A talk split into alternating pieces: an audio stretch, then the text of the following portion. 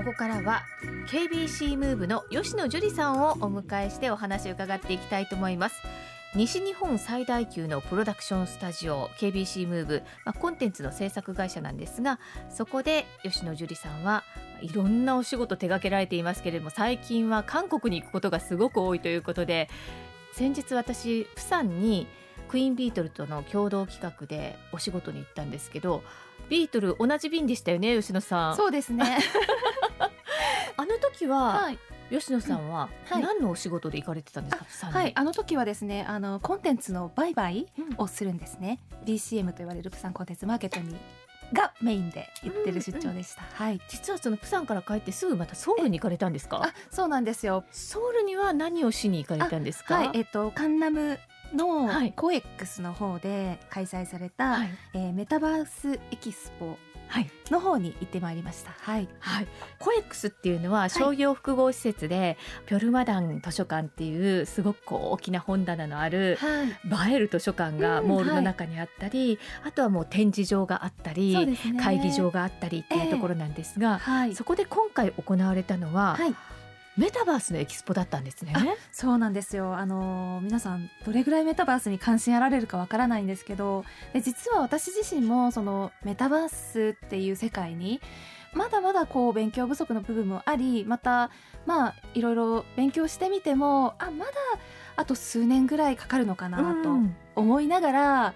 まあ、勉強のためにと、まあ、新しいそのビジネスポテンシャルがあるところではないかと思って行ったんですけれども、はいなんとです本当にあの目から鱗が落ちるようなあ。自分的にはそういう体験をして帰ってきました。あー。というのは、はい、じゃあかなり進んでたってことなんですか？そうですね。あの韓国自体がまず韓国の政府がうん。メタバース新産業先導戦略というのを発表していて、うん。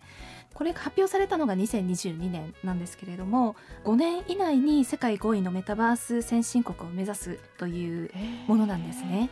国としても力が入っているっていうのはもちろん感じるんですけれども、とはいえ2000、まあ、コロナの前から韓国にビジネスで行きながら日常普通に街を歩いていても BR のイベントだったり BR の、まあ、遊ぶブースがあったりとかはい、っていうので、あのバーチャルリアリティですえね。あそうですね、はい、バーチャルリアリティですね。ゴーグルをつけて、はい。あの仮想空間に入るんですけど、ええ。あたかもそこに現実があるかのような、はい。本当にリアルな世界ですよね。そうですね。でもうなんかそれが普通に日常にあったのは、うん。あの日頃から肌で感じていたんですね。で、まあ、今回そのメタバース商談会っていうところの中では、まあ、韓国のメタバース企業とか仮想空間っていうの、まあ、 extended reality とかっていう言葉を使ったりするんですけれどもそのビジネスの最先端を行く企業が一堂に集まっていて、あの世界から、まあ、22社ぐらいバイヤーが招待されていたんですけど、はい。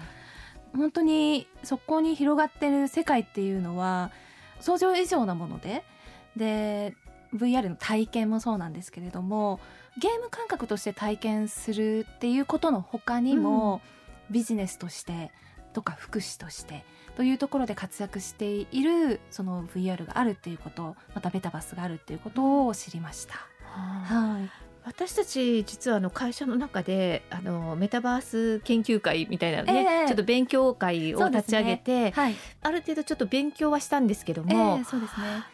まだその爆発的な広がりまでは数年かかるよねうんっていう印象でしたよええね。私も同じ気持ちでいたんですよ。うんはいと。ころがもうじゃあ韓国ではかなり浸透してるっていうことかなんりなですか？浸透していますね。うんであのまあ、世界でこの Extended Reality に対して肯定的な感情を抱いているかっていうリサーチがあったんですけれど、はいこれを見た時にまずですね韓国は63%っていう数字。と半分以上の人がうん。VR に関して、うん。仮想空間に関しての肯定的な感情を抱いているというところ。に対してで日本は22%と最も低い数値になっていたんですよ。でもなんとなく肌感覚としてわかる気がしませんか？えー。あそうなんですよ。これが肌感覚として私もま本当に全く自分が感じていたことなんですけど街を歩いてても VR があうんる韓国であれば、うんでもしくはその若い人とかはあのデートコースの中に VR で遊ぶっていうコースが入ってきたりするんですよね。そうなんですね。そうなんですよ。日本だとまだそのええ VR で遊べるところ自体が限られてますよね。そうですよね。その辺から違いをまず感じました。ちなみにその韓国以外にええメタバースにはい肯定的な国とか、こうメタバース先進国とええ言われる国っていうのはどういうところがあるんですか？あそうですね。まずやっぱり中国は高いようであとインドも高いですね。はい。で中国はその肯定的な感情っていうところのリサーチで言うと78%の人たち8割ですか。ええが肯定的であでインドが75%インド、中国、韓国、うそうだな。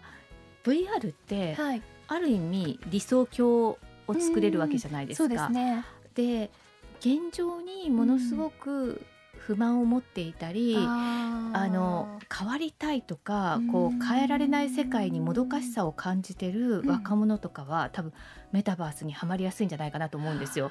だけど日本の場合、ある程度みんなえ現状に満足してえいたり、うん。そんなにこう変わりたいという気持ちが、ない国ではうんメタバースっていうのはうん。じわっとしか浸透していかないのかなっていう気もします。なるほど。いや今その、まあ、加藤さんが言われるのを聞いて、うん。あ私もそうかもしれないというかそうだろうなっていうふうに思いました。うん。韓国もうん。実はその貧富の差とか、ね。あと格差が大きくて、学生さんたちはなかなか就職率も良くなくてっていう中で、はい。うその VR の世界では自由になれるみたいなところがうん。ありますよね。ね。ただ一方で、うん。世界と肩を並べてこれから競争していくときに、はい。産業としてはメタバース産業っていうのはええ。これから伸びていくであろう産業で、えまあ、あの内閣府でもね、ええ。あのムーンショット計画って、ええ。ね、時間とか空間とか、うん。体とか、うん。そういうものから自由になるものを目指す2050年までにみたいなのを計画として掲げてますよね。はい。なのでそう考えると日本も目指すところは多う分そっちの世界を目指してると思うんですよ。えということえは、はい今あんまりにも差が広がりすぎると、追いつけない。ええ。であとはもう買うしかないサービスを、ええええええ自分のところで開発して売るんではなくて、はい。もう開発したものをうん。買わざるを得ないっていう、お金をもう支出するしかなくなってしまうっていうところで言うと、はい今ちょっともうちょっと力入れてやんなきゃいけないんじゃないかなという気もええ。一方ではしてます。そうですね。ね。いや私も同じ危機感を持って帰ってきましたうん今回。やっぱり自分が体験してその自分の目の前にあ23年後かなって思ってたそのあのメタバースの世界っていうのが、すごいクオリティで今サービスが準備されているのを見てあもうここまで来てるんだと。うん。で一方で日本ではまだまだそのまだこれに対してスローペースであるうん。っていうことに関してあやっぱりそのままではいけない。私たちも制作会社として、うん。早くこの分野でも何かやっていくべきだっていう話をしています。そうですはい。ね。まああのメタバースっていうとどうしてもその娯楽のイメージが強い、いと思うんですけど、はい。特にこう日本でええ。もう皆さんのイメージとしては、ただその一方でさっき吉野さんおっしゃったみたいにビジネスとしてとか、あとは福祉としてうん。っていうところではい。可能性っていうのはいろいろあるので、ええ。まあ、ちょっとそっちもメリットがあるんだよっていうことを感じつつ、はい、こうねサービスにつながっていくといいなというふうに思うんですけどね。そうですね。あとなんかあの韓国の方ではスマートシティはい。計画っていうのがあって、やはりその都市計画をするときにそれこそ VR の世界を使ってたりするんですね、まあ、ビルがどう建ったらどのように火が当たりどこからどのように風通しがどうなるかとかっていうのを全部そこで検証することができる。なるほど。で平面ではそれができなかったけれども今はその VR の世界の中でそれができるようになる、あこれは素晴らしいなと思ったり、うん。あとそうですね。防災分野でもあね。そうですそうです、結構はい、威力を持ってますよね。そうですね地下鉄で火災が起こったらどう逃げるか、どう対応すればいいかっていうことを体験できる VR だったりと、うん。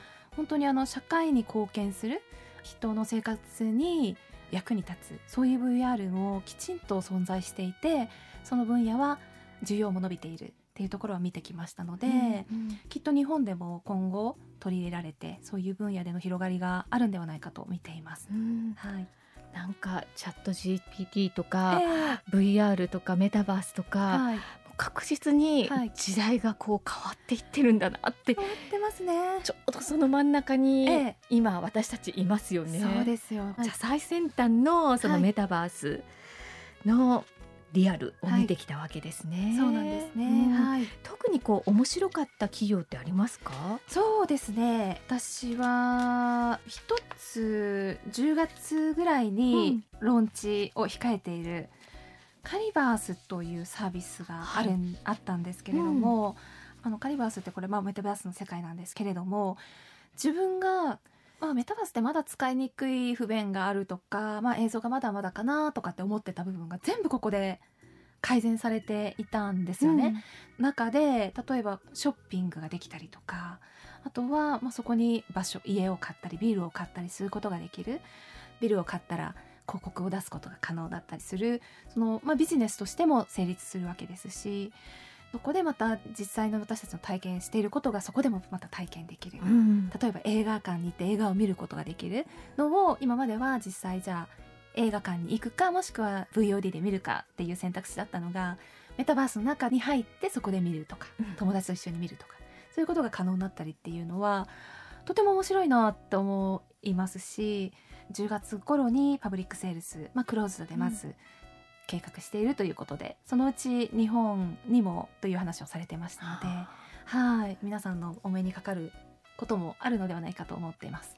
まあ、ラジオを聴きの皆さんの中にはどうして仮想の世界の家を買うのっていうなんかそういう疑問もあると思うんですけど、はい、そこはまあ空間は自由に移動ができるので、うん。例えば遠くの人とも簡単に会ったりすることができるとかはいっていう、これはですね多分ねゲームとかをうんしている若い世代の方がええ、あんまりこうその辺のハードルはないですよねはい、ないと思います。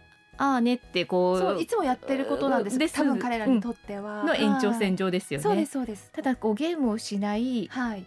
人にとっては、ええハテナマークがいっぱい私も ゲームやあまり全然体験したことないのであれなんですけど、そうハテナマークでした。私も実はですよね。ええただこう考えた時に K-POP アーティストのうんライブに行きたいと。なかなかそのアメリカまでは行けないとかソウルまでは行けないとかっていう時に、あたかもそこソウルで楽しんでいるかのような空間がそこにあったら、はい。疑似体験はできるなと思ってそうねいう楽しみ方はありそうですよ全然あるねと。思いますよ。はい。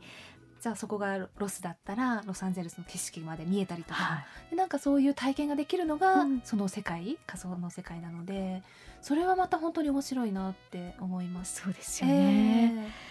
またねこの番組でもはい。お知らせください。いいそしてあの、はい。来てます K でも、ええええ。ぜひはい。メタバースではい。一緒に遊んでください、あぜひぜひ何か一緒に楽しいことをやれたらと思います。はい。はい。ここまでは KBC ムーブの吉野樹里さんでした、はい。ありがとうございました。